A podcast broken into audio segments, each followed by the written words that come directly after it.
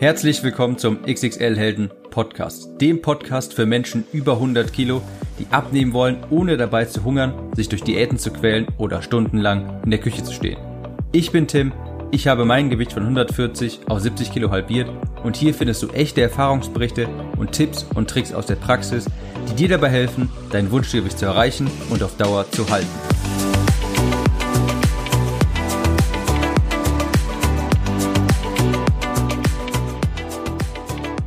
Herzlich willkommen zu einer neuen Episode vom XXL Helden Podcast und in diesem Podcast gebe ich mal die drei Ratschläge, die ich jedem gebe, der mich um Rat fragt.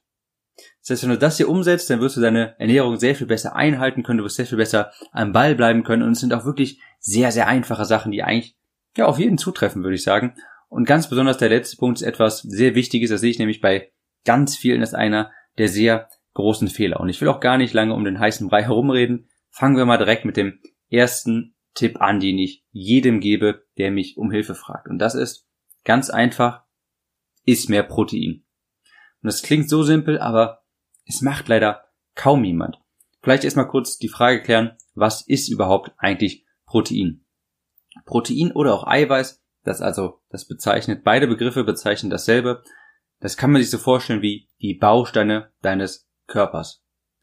Wenn du dir deinen Körper als Haus vorstellst, dann sind Proteine die Ziegelsteine. Das heißt, deine Muskulatur besteht zum Beispiel auch aus diesen einzelnen Ziegelsteinen. Das nennt man Aminosäuren.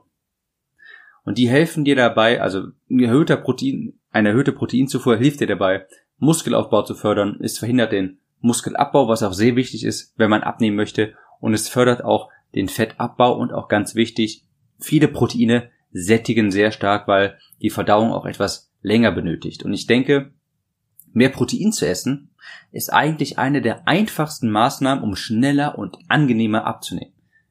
Ich sage wirklich, jeder sollte mehr Protein essen, egal welcher Sport, egal welche Ernährung man betreibt und egal wie alt man ist, egal wie schwer man, also wie groß das Ausgangsgewicht ist. Man sieht nämlich auch ganz oft bei Leuten, die zu wenig Protein essen bei einer Diät, die bauen nachher zu viel Muskulatur ab, weil der Muskelschutz einfach nicht gegeben ist. Und Muskulatur verbraucht jeden Tag ständig Kalorien. Das ist ein stoffwechselaktives Gewebe, sagt man.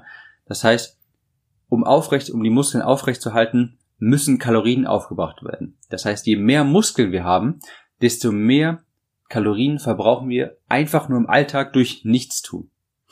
Und wenn man davon zu wenig hat, dann gibt es diesen, dann wird man zu einem ja, dann wird man, das nennt man Skinny Fett, also zu Deutsch dünn Fett. Das bedeutet, man hat zwar Normalgewicht, aber das Verhältnis zwischen Fett und Muskulatur ist gestört, man hat zu wenig Muskulatur und zu viel Fett. Das heißt, durch den Muskelverlust kommt zwar ein Normalgewicht zustande, aber weil man immer noch verhältnismäßig sehr viel Fett hat, sieht man nach wie vor zu dick aus. Ja, das sieht man nämlich ganz häufig leider bei Leuten, die sehr viel Ausdauersport machen und zu wenig Protein essen. Deshalb mein Tipp, fange jede Mahlzeit mit einer Proteinbasis an. Das heißt, immer wenn du dir eine Mahlzeit zubereitest, fragst du dich als allererstens, okay, was ist denn jetzt meine Proteinbasis in dieser Mahlzeit? Und das sollten mindestens 30 Gramm sein. Das ist nicht zu viel und nicht zu wenig. Und das ist auch wirklich relativ einfach zu erreichen. Es wären zum Beispiel 40 Gramm Proteinpulver, das sind 120 Gramm Huhn, das sind ungefähr vier Eier oder ich glaube so ungefähr zehn Eiklar, nagelt mich bitte nicht fest, sowas um den Dreh. Jedenfalls sehr gute Proteinquellen sind, wie gesagt, Huhn, Fisch, Magerquark, Königer Frischkäse, fettarmer Joghurt, Eier, aber natürlich auch so vegane Alternativen wie Linsen oder Bohnen. Ich bin auch ein großer Verfechter von Proteinshakes, dazu kommt auch noch eine Episode. Aber ich sage schon mal so viel vorweg, die halte ich wirklich für sehr, sehr sinnvoll. Ich habe damals auch wirklich immer eine große Mahlzeit durch einen Proteinshake ersetzt und das hat wunderbar funktioniert. Aber wohlgemerkt, kein Abnehmshake, ganz normal, nur durch einen ganz normalen Proteinshake. Aber auch dazu kommt noch eine Episode. Du solltest am Tag mindestens zwei Gramm Protein pro Kilogramm Körpergewicht essen. Jeden Tag. Das heißt, wenn du 100 Kilogramm wiegst, solltest du 200 Gramm Protein täglich zu dir nehmen. Und da helfen auch, weil viele Leute es gar nicht gewohnt sind, so viel Protein zu essen, da helfen zum Beispiel auch die Proteinshakes. Und an dieser Stelle will ich auch mal kurz diese Angst vor dem Mythos nehmen, dass so viel Protein ja schädlich für die Nieren wäre. Und das ist wirklich ein Mythos, der ist längst widerlegt. Es gibt mittlerweile Studien, habe ich auch noch letztens eine gesehen, da wurden Menschen wirklich bis zu 3,5 Gramm waren es, glaube ich, pro Tag gegeben und die Niere hat das auch geschafft. Dazu einfach immer genügend trinken und dann kann der Hahn auch einfach abtransportiert werden und man hat dann auch gar keine Probleme, wenn man zwei Gramm pro Kilogramm Körpergewicht ist. Das ist, also da bitte keine Gedanken machen, das ist wirklich längst widerlegt, dass diese Mengen an Protein der Niere schaden. Auch hier, da müsste man wirklich wieder, da müsste man wirklich versuchen, aktiv der Niere zu schaden und sich den ganzen Tag aktiv mit Protein vollstopfen und das macht ja auch eigentlich keiner. Also mein erster Tipp, mehr Protein essen. Eigentlich wirklich für jeden und zwar auch immer. Das wird eine der einfachsten Dinge, um die Diät angenehmer zu gestalten und um schneller mehr Gewicht zu verlieren. Dann zweitens, wähle unbedingt eine Ernährungsform, die zu dir passt. Ich sehe das nämlich ganz häufig, dass dieses Problem, dass Leute immer auf der Suche sind nach der schnellsten und besten Abnehmmethode und immer nach Erfahrungsberichten zu dieser Diät fragen und zu dieser Diäten, wie schnell man dadurch abgenommen hat und so weiter. Und ich habe ja auch schon mal, ich glaube, in der allerersten Episode von diesem ZDF-Beitrag berichtet, wo man herausfinden wollte, welche Diät denn eigentlich die beste ist. Und da hat man noch mal kurz hier, äh, falls du das, falls du nicht weißt, wovon ich rede, in diesem Beitrag hat man drei Probanden genommen und man hat drei Diäten genommen und wollte testen, testen, welche Diät gewinnt. Nach, ich glaube, es waren fünf oder sechs Wochen wollten sie gucken, okay, wer hat denn jetzt mit welcher Diät am meisten abgenommen? Und zwar waren die Diätformen vegan, Atkins, bei Atkins, falls du das nicht weißt, verzichtet man komplett auf Kohlenhydrate und isst sehr viel fettiges Fleisch zum Beispiel. Und drittens war ein alternatives Fastenmodell. Das heißt, man isst nur alle zwei Tage. Und am Ende des Testzeitraums hat natürlich das Fasten gewonnen, also wo man nur jeden zweiten Tag isst. Und da frage ich natürlich, ja, wen wundert das denn? Natürlich gewinnt das Fasten, wenn man nur jeden zweiten Tag isst, dann isst man natürlich sehr viel weniger Kalorien. Natürlich nimmt man dadurch ab. Aber wenn man das jetzt mal ein bisschen weiter spinnt, wer will denn wirklich den Rest seines Lebens nur noch alle zwei Tage essen? Ich meine, wenn dein Kind Geburtstag hat und das fällt zufällig gerade auf den Fastentag, willst du dann sagen, du sorry, ich kann mit dir heute keinen Kuchen essen, denn ich habe heute meinen Fastentag? Also, das ist wirklich sehr theoriebelastet, das ist so sehr praxisfern. Das heißt, es gibt zwar natürlich Diäten, die funktionieren, aber die kann man einfach nicht lange durchhalten. Man kann nicht den Rest seines Lebens nur noch jeden zweiten Tag essen, das möchte niemand machen. Das endet also auch zwangsweise wirklich in einem Jojo-Effekt, wenn man sich für so eine extreme Diätform entscheidet. Und deshalb sage ich, definitiv unbedingt eine Ernährungsform wählen, bei der man sich nicht quält, die passt, die man durchhalten kann, denn darauf kommt es am Ende des Tages an. Wenn du dich, wenn du deine Ernährung umstellst, musst du dich immer am Anfang fragen, kann ich mich theoretisch auch noch so in fünf oder zehn Jahren ernähren? Denn wenn die Antwort auf diese Frage Nein ist, ist, der, ist die Chance für den Jojo-Effekt extrem hoch.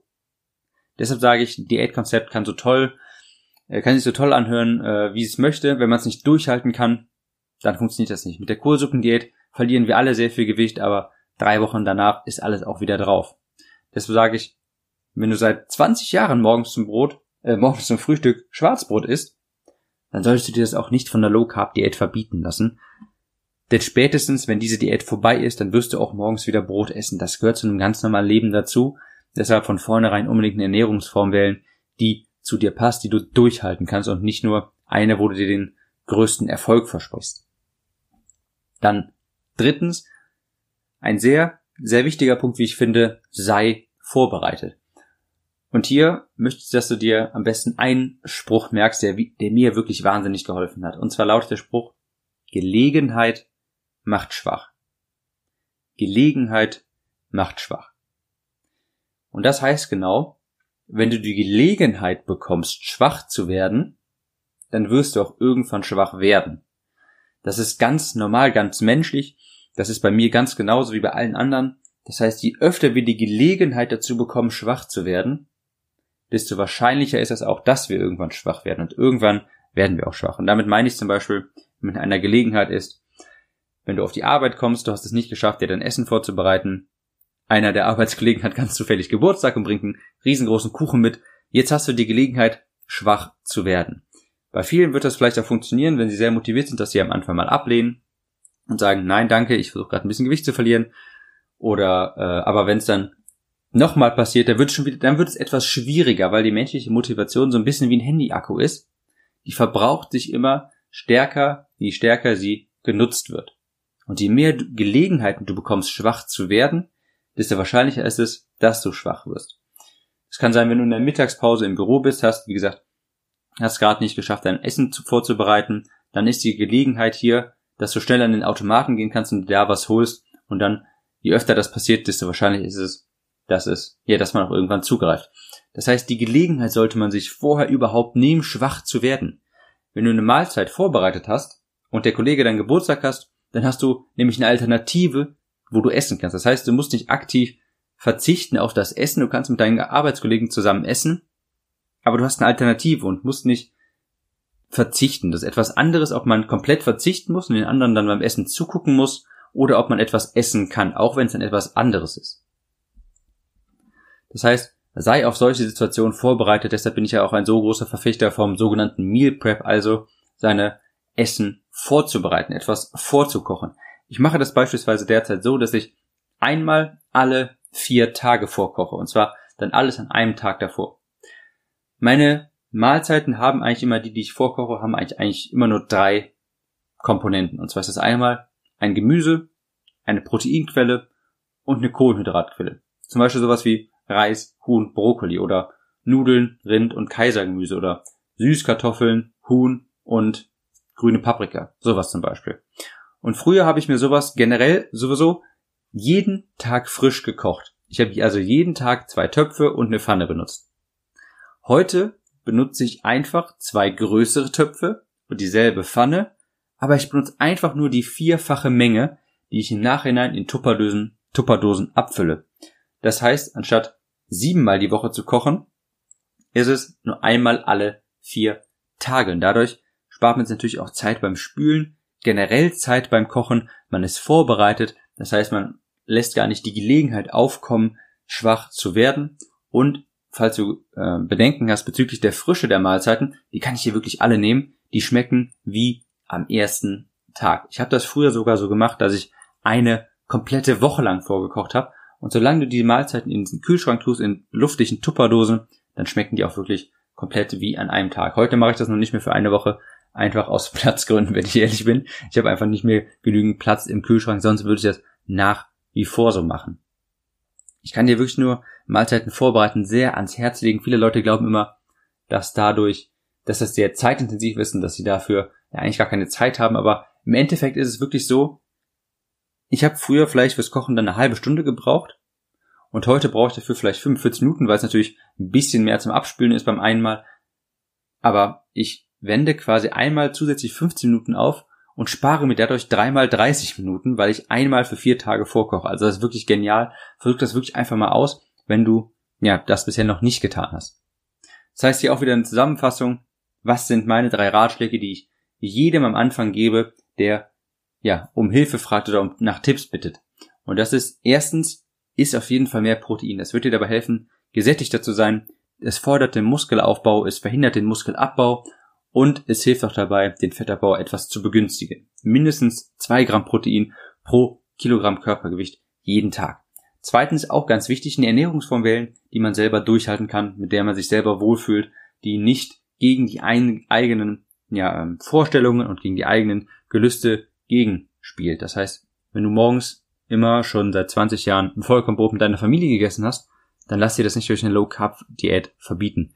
Denn es gehört zu einem ganz normalen Leben, gesunden Leben dazu, dass man auch mal morgens mit der Familie frühstückt.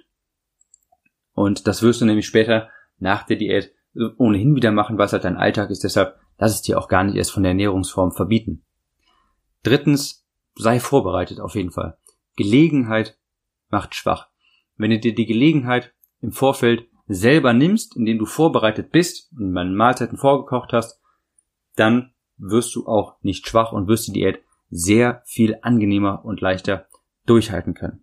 Und damit sind wir auch am Ende der Episode angelangt und wenn dir das gefallen hat, wenn du gesagt hast, da war ein, da waren vielleicht ein, zwei Ratschläge dabei, die haben mir geholfen, dann abonniere unbedingt den Podcast und wenn dir das geholfen hat, würde ich mich auch sehr über eine Bewertung freuen von dir, einfach in der App, auf der du den Podcast gerade hörst. Und dadurch hilfst du nämlich auch, der, die Sichtbarkeit des Podcasts zu hören. Das heißt, mehr Leute können diesen Podcast finden, dadurch unterstütze mich aktiv. Darüber würde ich mich wirklich sehr freuen und wir sehen uns dann in der nächsten Episode. Ciao, Tim.